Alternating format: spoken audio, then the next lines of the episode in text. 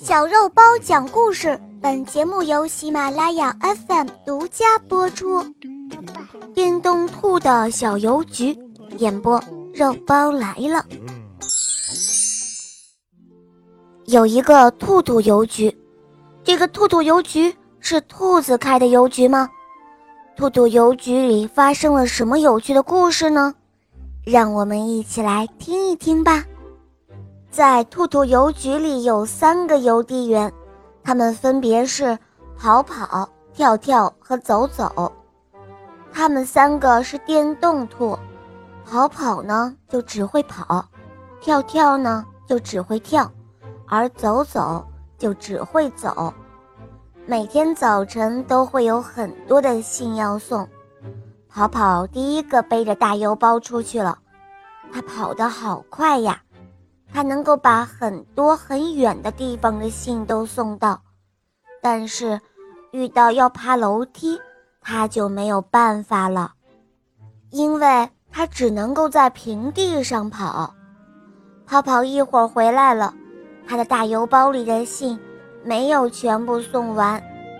哎呀，要上楼梯的，还有一路上坑坑洼洼的那些信。我实在没办法送，跑跑说。跳跳过来接过了大邮包，他说：“看来坑坑洼洼的路只有我去了，因为我会跳，上楼梯我也不怕。”他去给工地上的人送信，那里的路最不平了，但是路上的障碍物都不能挡住他，但是。当跳跳去给住在楼上的人送信的时候，却遭到了反对。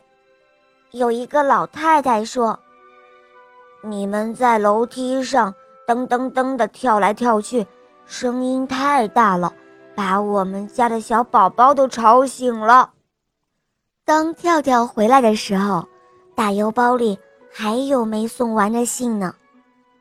那些都是要上楼梯才能送到的信，这一回轮到走走背上大邮包出发了。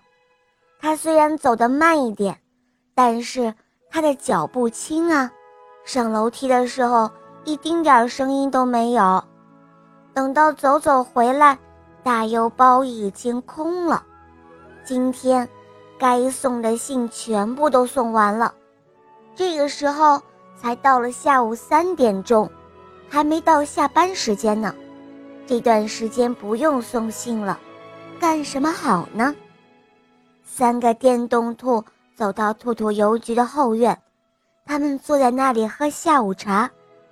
喝完下午茶，他们就一起来整理花园。在小花园里有一块地，种的全部都是胡萝卜。